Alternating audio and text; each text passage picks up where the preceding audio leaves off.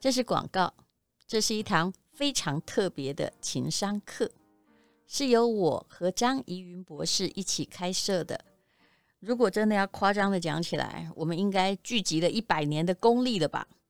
这个题目叫做“让你内心强大的情商力必修课”。张怡云博士是台湾情商教育的始祖，而我基本上算是一个内心强大的人。不过你要知道，内心强大可不是天生强大，是磨练出来的。有的人在环境的磨练下会变得很坚强。很坚强的同时，也可以很柔软。可是有些人在环境的折磨之下，就会变得越来越脆弱。到底秘诀在哪里呢？让我们来告诉你。我们都说要做自己，可是做自己其实是很费力的。怎么样跟周遭的环境协调，又能做自己，那就需要情商了。张怡云博士，他在全世界都很知名，一直都在国外发展完整的。情商教育已经有千万人上过他的课。其实每一次上课至少要花，嗯，大概是美金三千元以上。可是他决定回来加会我们的朋友们，我自己也觉得受益良多。因为除了内心强大之外，我真的需要好好学习情商。至少你现在。看不出我情商低吧？这都是张怡云博士调教的结果。她是我的北一女同学。我从十岁决定要当作家，她从十二岁决定要当心理学家，然后一直都在走这条路，而且她走得比我专业很多。他是乔治亚理工学院的心理学博士，这是很了不起的。这堂课让你提升自己心理的装备力，活好人生的每个阶段。尤其在这个暑假，特别的需要。相信有时候你会觉得，我怎么会给生活折磨得透不过气来？你需要做自己，你需要有被喜欢的勇气，还有被讨厌的勇气。人生很难呐，我们都知道，山不转路可以转，情商就是可以让我们的路转一转。超实用的心理情商课，你可以永久保存。一听再听，全家都听。心情好的时候，越听越成长；心情不好的时候，越听越坚强。那么，它本来的课程呢是六千元，那早早鸟价，也就是今天我们才开始上线，只要一九二零元。那慢慢的，以这个我们上架的在 Press Play 这个知名的课堂上，它的价格是调上去的。那么，只有维持。五天的一九二零，希望你看一看资讯栏的连接，让我们一起来，让我们的情商更上一层楼吧。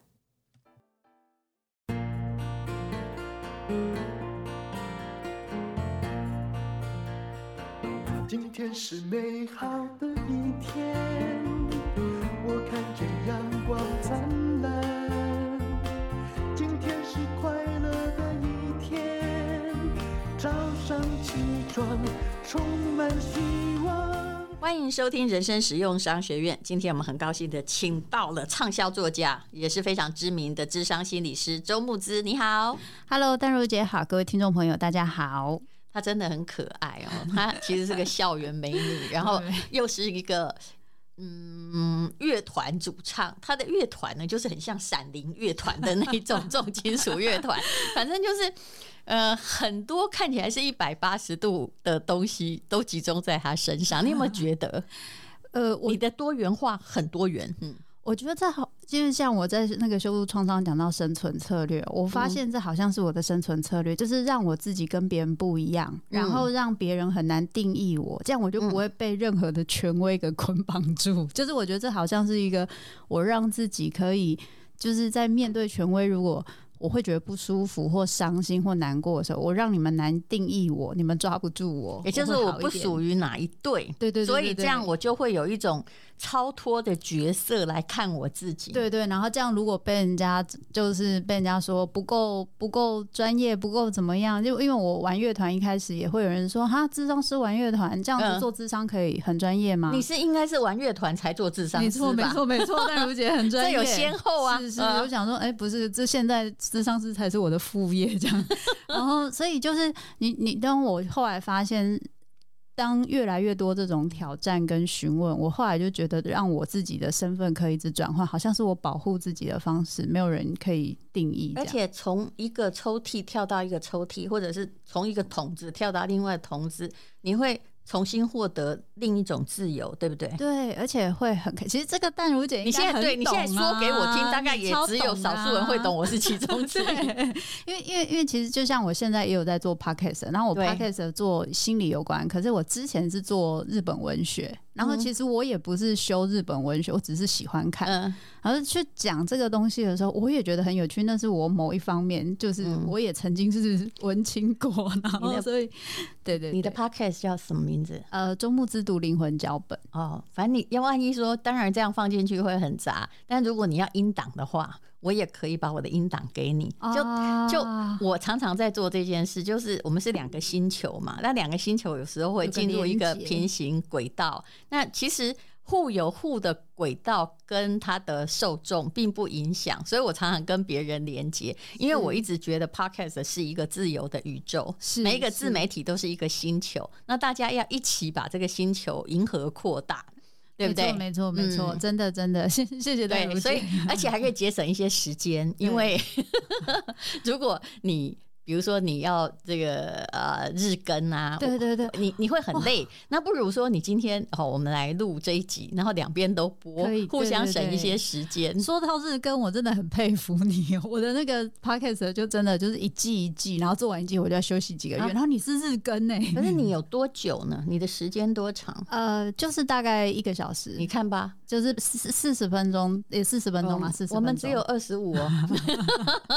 但是因为每次做 podcast 要。要准备很多，我要讲个讲个文本，我就要想很多，所以就。可是你有好几个节目，我才是忍不住说你的那个力。你应该久活得久，储存的东西会多，就是因为我以前也写过很多东西，嗯、然后也就现在也还是一直在进修嘛，所以我总是觉得。我要讲的话讲不完，何况家里也没有人真的要听你说话，而且在家里说话哈会造成很多副作用，比如老公会嫌你啰嗦，小孩会嫌你婆妈，所以干脆哈把一些话留在自媒体里面讲，听真的真的有道理有道理，我也是都很努力在外面讲话。你知道女人就有个最大麻烦，不是我自己在女性角色批评女人，有时候哈不该讲的话讲真的太多。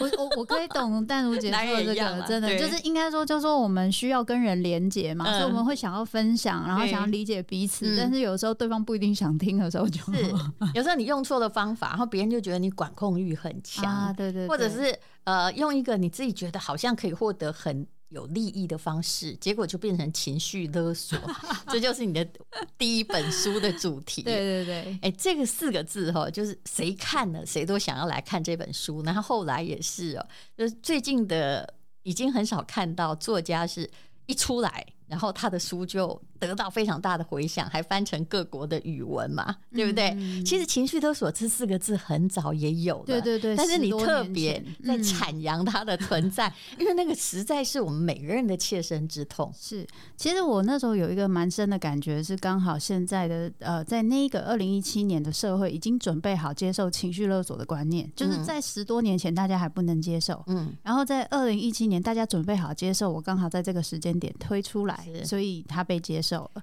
对？为什么之前不能接受？你的分析是？呃，其实，我们一直在受情绪勒索。我们等下可以举很多例子。对，我觉得以在以前的状态，我们的偶包比较重，偶像包袱比较重。嗯、我们需要考虑的是人的心情，考虑别人，也就是说，整个社会的集体是比较大众的，就是比较希望是我们集体的可以和谐。为了皇城内的和气，我们要努力去做一些事情。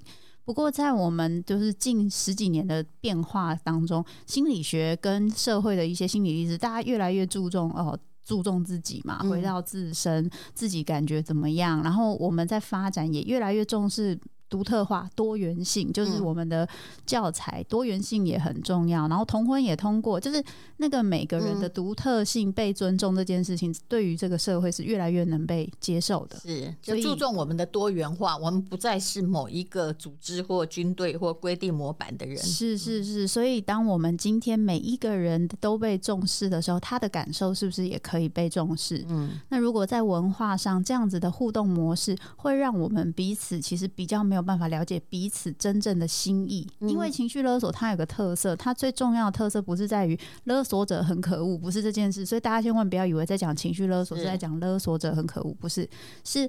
这一个勒索的形态、互动模式，我们已经习以为常，嗯，会让我们没有办法把真正心里的话讲出来。是，比如说妈妈听到你说，本来期待你很久你要回家，结果你不回家，嗯，然后她就说啊，好啦，我哇嘻嘻也好啊，反正你弄不来等来哦。但是妈妈其实真正想说的话是什么？她想说的是你不回来，我好失望哦，我其实好想你。对，然后所以情绪勒索就会让我们把话。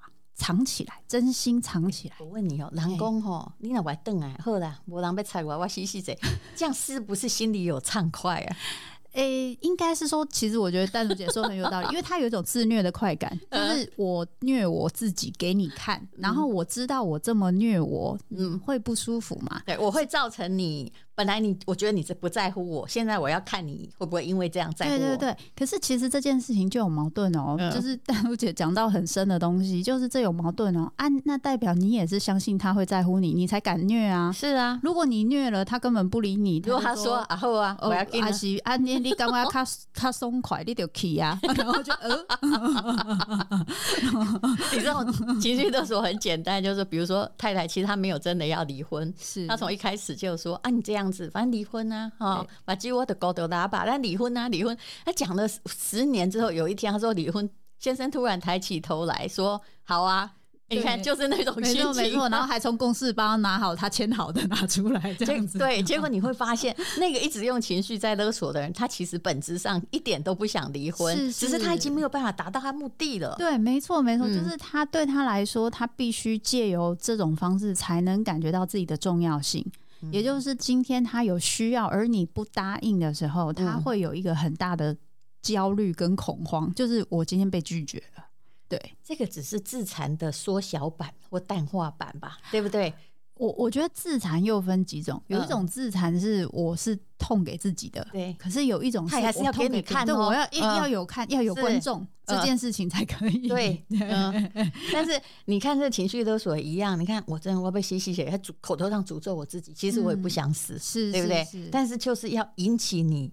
对我的重视，甚至或达到一个我所要的我不讲出来的潜在目的。对，其实我觉得这件事情就是可惜的地方，因为当我在说这种话的时候，其实我的自我价值就会变低。对，然后我如果今天说了这种话之后，对方真的答应了，就说好了好了，我还是回来。嗯，你心里虽然松了一口气，但是会有一个声音叫做哈，我我等下做个安内一太等来呢。对，所以他不是真的爱我，他不是真的在乎我，他是不得不。所以也就是说，你在短暂畅快之后，之后会起了一个对更长的自我信任感，或者是人际关系的怀疑，没错没错。但是因为我这样子就会对这个人怀疑嘛，那我也会对自己怀疑，所以我下一次就更会用这个方式，因为我不相信，我如果告诉他说。我真的很想你，我很希望你可以回来。这个是我把我真心掏出来，这是最可怕的，因为我掏出来之后一一公，可是我没有想你呢。我 M 是做天爱，所以 情绪勒索其实是一个保护自己的说话方式，是就是让我可以不用把真心掏出来。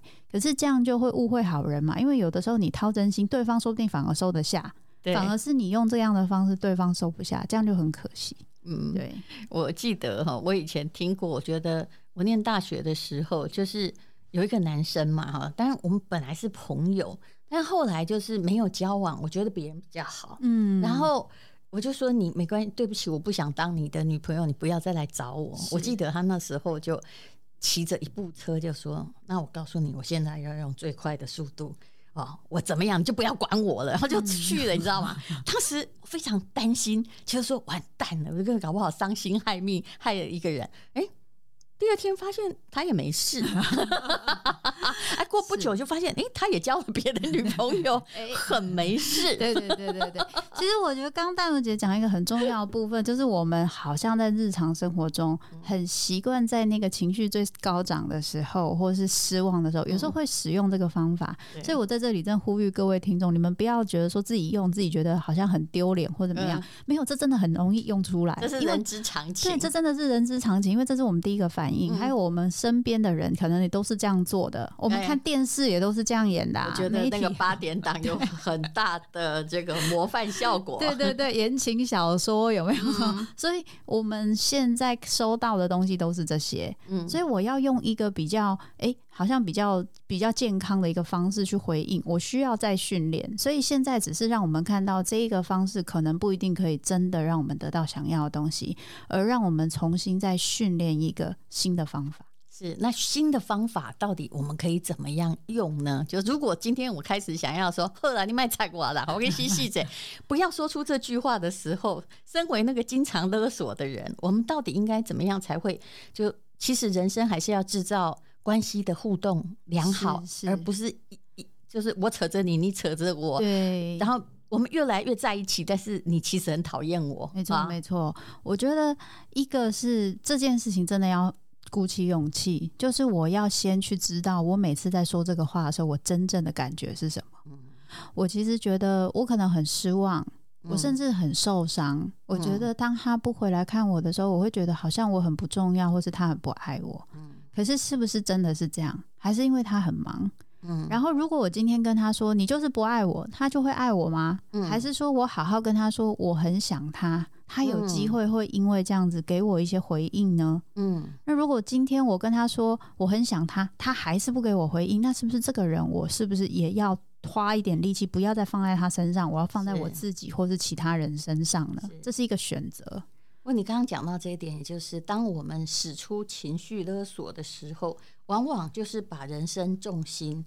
我不管了，我丢给你，对，对不对？对，现在我可以嬉戏可以啊，你 你你要帮我负责啊，对，不对？我不管我自己喽，你如果不回来，就是要 任我去放纵喽。对对对，就是你的责任。所以的确，情绪勒索它会成功，有一个很大的原因就是我们彼此的情感连接很深嘛，嗯，然后互相负责嘛，对。然后所以我的情绪会影响你，你就是你笃定我可能会负责，所以你才敢这样讲。没错没错，所以他一定他会被留下来的原因，真的不是因为这个人要折磨你，嗯，这个情绪勒索会一直出现的原因就是因为有效，对，就是有效。真正我每次这样都可以成功，是。所以你常常用这个招数在比较亲密的人，不然你想想看，你如果你是个债务人，啊，黑道要跟你讨债，那你跟他说啊，好了，我需要你款，你我看你有没有用，没有用嘛。对，你越说拜托拜托，不要放过我。对，他搞不好还轻松，因为债不是欠他的，他会觉得说啊，你来细细起，我对我老大很好交代啊，我就讨不到哦。对，说不定还说啊，你是先先督促他是，我先先交代一下的。不过说真的，大家用这一招常常是不自觉。对，但其实如果你用了的话，你要从另外的第三者观点来看，他会喜欢你吗？我觉得大部分不是，就会变成一种，就算他不得不爱你，比如你是他妈，你是他爸。可是他怕你，是是，你看到你就是，哎呦，那片乌云来的，不知道等一下又是使出什么手段。对对，我我觉得刚刚丹如姐讲到的是非常重要，情绪勒索为什么我会鼓励大家不要再使用的原因，就是因为那个恐惧，恐惧本身在关系里面，它会吃掉所有的情绪，包含爱。所以，当我今天觉得我很怕你，可是我又不得不靠近你，因为我不靠近你，你会你会抓狂。嗯，那我在做反反着我心里就是反其道而行的事情的时候，我对你的爱会越来越消失，因为我会把我的情感隔绝掉，我才能做这件事。所以我最后就会觉得我对你没有爱。可是是不是我们想要的结果啊？嗯、所以我觉得这是的确是很可惜的地方。其实当是血缘，然后又没有办法出现爱的时候，爱一直被吃掉，情绪勒索其实占了其中一个很重要的因素。你相不相信哦？像我的朋友，很多也都五十岁了，对不对？嗯、前前不久，我个朋友他自己也德高望重，他还在处理一个问题，比如说，呃，他。爸爸可能出去小赌怡情啊，但所谓小赌也没有真的很小，但是就没有大到会倾家荡产。然后当他欠了一屁股债的时候，他就回来哦，跟这个有头有脸的儿子说：“哈，我现在还不出来了，我可以吸吸气，然后就冲到马路上去，嗯、全家大概每三个月要演一出这出戏。哦、然后我跟他说：“你可不可以不要演了？”可是他说：“我丢不起这个脸啊。哦”可是问题是你一直在纵容他，是永远没有解决的一天呢、啊。是，我觉得其实这个是。这个状态是我们在面对呃情绪勒索，另外一个很困难，就是包含跟钱和责任有关的这件事情。哦嗯、那当然啦，我们会有一些要开始面面临这样，就是有点像是你跟你的爸爸、你们的期待，或你的父母、你的家人，嗯、你的期待要减掉，嗯、你要是各自是独立的个体。嗯、就就是很多人讲的，就是如果今天这些人出包，一定会有人出来收拾善后。对。那只要一个人发现这件事有效，他就会一直试下去啊！是是是，因为反正他到最后哭一哭、闹一闹，你还是会帮忙。嗯，所以当今天要做到可以开始减少这样的事情，是你真的要放手。这对于很多就是在这一个关系里面的另外一方的人来说，好难哦。对，他讲说啊，我要放手，可是我放手，难道我真认他怎么样？没有，你还有对，他会说我是独子啊，我会被扛上不孝之名啊。对对对对对，这个很多人会这样讲。那我我觉得先，如果是先从就是像这种，就是可能他说他要自残或什么，我们我们有其他的方法，比如说你可以叫救护车啊，可以叫。我是说真的，就是或者是让 就你不要自己出去拉了，或是让第。三人进来，因为那个关系至少要让他感觉这次没人拉。对对对，这次没人拉，或是这次平常会拉你的人不拉你了。嗯，然后他就会发现，哎，其实这些人都是很爱面子的。他做的这些事情，如果让别人会发现，他其实没那么喜欢。嗯，他只会想要针对他的对象。嗯，可是如果你今天一直。一直纵容这个状态，对你们两边都是痛苦，他也停不下来，对，然后你也受不了，嗯，所以怎么练习慢慢去建立界限，然后把责任还给对方，这真的是一个很难的功课，可是得试试看。其实我有时候觉得，就我的有些时候我处理很刚硬哦，但是也不是全然刚硬。比如说，我跟你讲，我婆婆，嗯，她不会听 podcast，她年纪大了，因为就是老伴也过世了，所以其实。老实说，子女都很 OK，他明明也可以过好日子，嗯，但是他有一阵子哦，他就是只要我老公打电话，他就会说啊，玲珑卖惯我，我洗洗起后啦哈，我都就想没洗。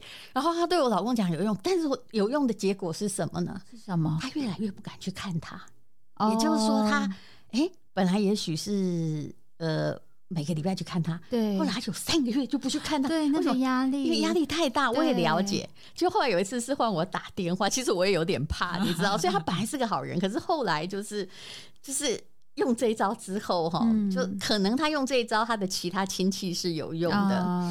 那么他这样跟我讲说，讲到一半，我就跟他说：“妈，你卖公这，你拿公这，我都不会跟你讲了。”哦，帅哦，对，你今麦看啥？我给你上啥去？哎呀，他后来就是被我横刀，这当然是一个相当不孝的讲话法，横刀阻断。他后来也不敢说了、欸，哎，哎，这其实对他是有好处、欸，哎，因为在讲这样的心情的时候，他情绪会掉进那个不合理的悲惨情绪里面。可是你打断了，然后他突然会恢复理智，嗯，哎，其实这是一个蛮好的，就是以心理学来说，这是一个蛮好的方法，因为我知道他要讲什么，嗯、那个不舒服。嗯、我其实后来还差点讲说，我可以跟你说哈，妈。哦，我的原生家庭哦，但如果他听得懂的话，我从小就生活在情绪勒索之中，哦、所以你看我一对一一大早哦，十几岁哦，十四岁我就整个溜掉了，就到台北来读书，嗯嗯嗯、所以这招是对我真心没有用，而且只会让我有点想逃，对不对？嗯、所以其实这招真的不要用，那你不如直接讲你的。的心情，心情对，所以我我也想鼓励一下，像刚刚淡如姐说，就是除了淡如姐这个方法之外，如果你发现你身边有人就是很会情绪勒索，嗯、你有力气愿意再多做一点，就是去问问他。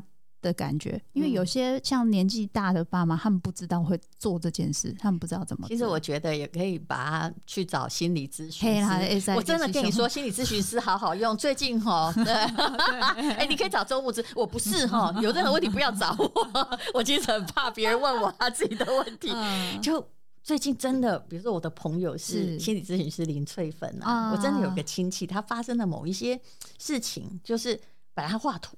老公发现她本来涂彩色，后来全部变黑白。哇！所以她老公呢，就是我的亲戚，他就求救于我，我就给他介绍心理咨询师。哎、最近又变彩色了、欸，哦，真不错。也就是他没有去看他自己的问题，但是、欸、旁边的人觉得他越来越奇怪，嗯、所以你真的是可以透过心理咨询，对对对，来可以在智商的时候可以多一点自己对自己的理解，嗯、然后也可以碰触自己的情绪，让自己把一些平常压抑下来的东西讲出来。对。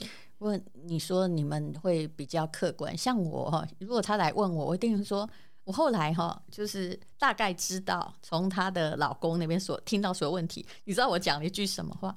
我说这不成问题，这明明就是个小问题，怎么画图会变彩色变黑白？可是这个在心当事人心里是一个很大的结，对，就是横亘在那边就过不去。这样那我们这些没受过心理训练的人，当真无法体会。